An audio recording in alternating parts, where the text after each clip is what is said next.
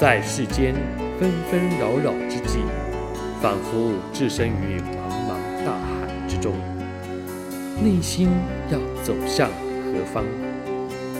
让圣经为您点亮灯塔，调教生活的坐标。心灵小语。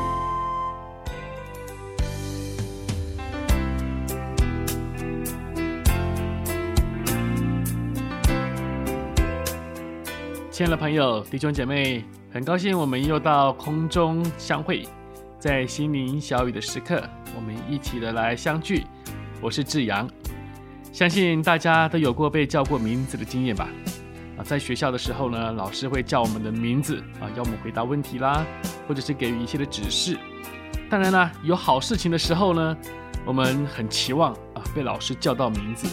但是呢，如果要被骂啦，或者是有苦差事，哎呀，我们就怕被叫到名字了。当我们到信箱去收信的时候，相信我们第一眼就是要去确认这封信到底是谁的，那就是要先看看收信者这个栏位上面写的是谁的名字。换句话说，名字对我们来说呢，就是一个独特专属的代表，是和我们独特唯一的存在连在一起的。而当我们的名字被叫的时候，就是指着我们整个人。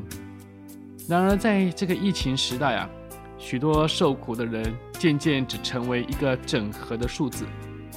今天确诊多少万呢？死亡多少千呢？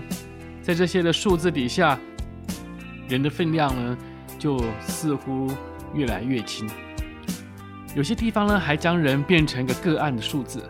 当然了，这个做法呢，呃，是要维护个人的隐私。但是呢，这个案数字用久了呢，似乎那个人在其他人的眼中，不过就是在众多相同案件中的一个，又或者是一个数字而已。一个人独有的特质，在其中呢就消失了。我们试着想想看，如果有一天呢，我们在人的眼中只是一个个案的数字，我们会有怎么样的感受呢？也许呢，就很像站在那个啊、有身高两尺的墙的前面，拿着号码牌所拍的犯人的照片而已。说到这个名字呢，对我们的独特性，那我们就联想到圣经在以赛亚书第四十三章一到七节，就有一段神透过叫名字表达对我们的关注。那就先让我们来听听这段的经文，以赛亚书第四十三章第一节到第七节。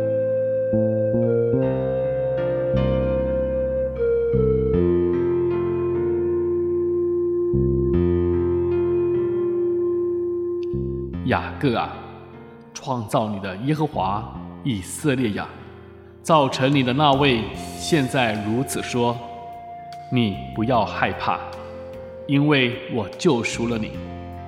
我曾提你的名召你，你是属我的。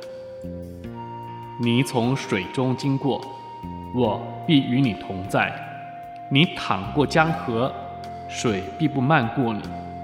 你从火中行过，必不被烧，火焰也不着在你身上，因为我是耶和华你的神，是以色列的圣者，你的救主。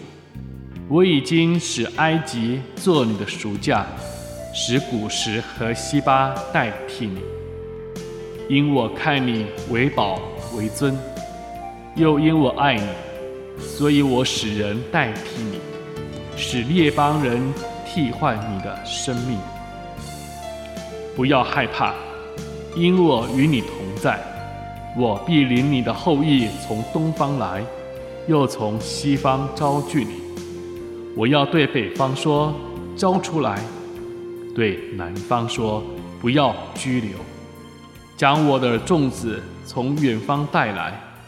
将我的众女从地极领回，就是凡称为我名下的人，是我为自己的荣耀创造的，是我所做成、所造作的。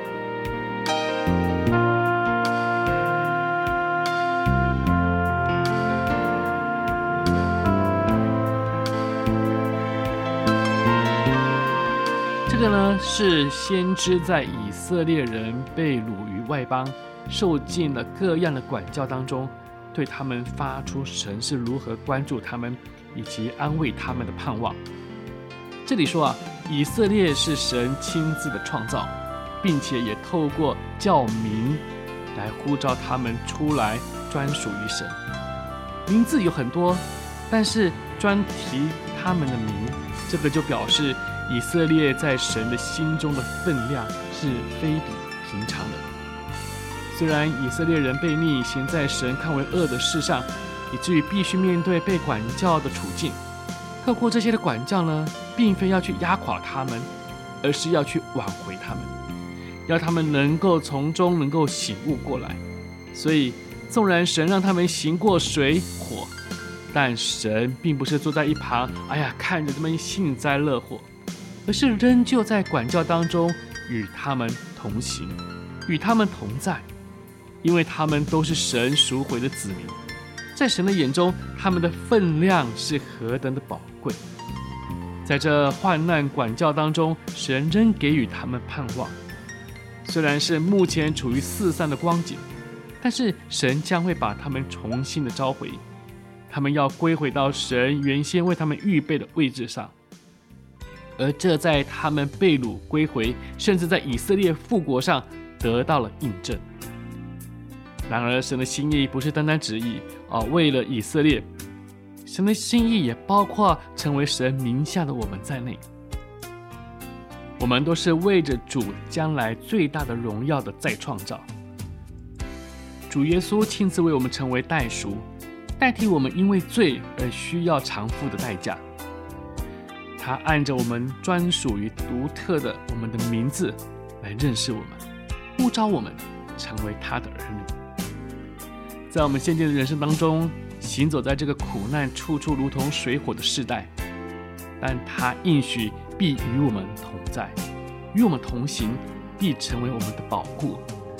在那最荣耀的日子，他要从生命册上呼叫我们的名字。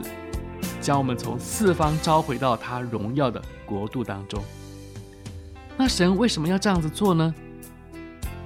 是因为我们的名字在他的眼中是为宝为尊，更是被他所爱的。是的，亲爱的朋友、弟兄姐妹，我们对神来说不是一堆的数字，更不是一个个案的代号，而是被他所叫名的。宝贵的存在，在这看似可怕水火的世代，我们是否因为我们的名字在生命册上而归属于神的名下，有那个盼望和安慰呢？但愿神必与我们的同在，让我们不再害怕。好了，又到了我们心灵小雨的尾声，让我们一同去经历被神看为宝、看为尊的美丽的人生。我们心灵小雨，下次再会。我是志阳。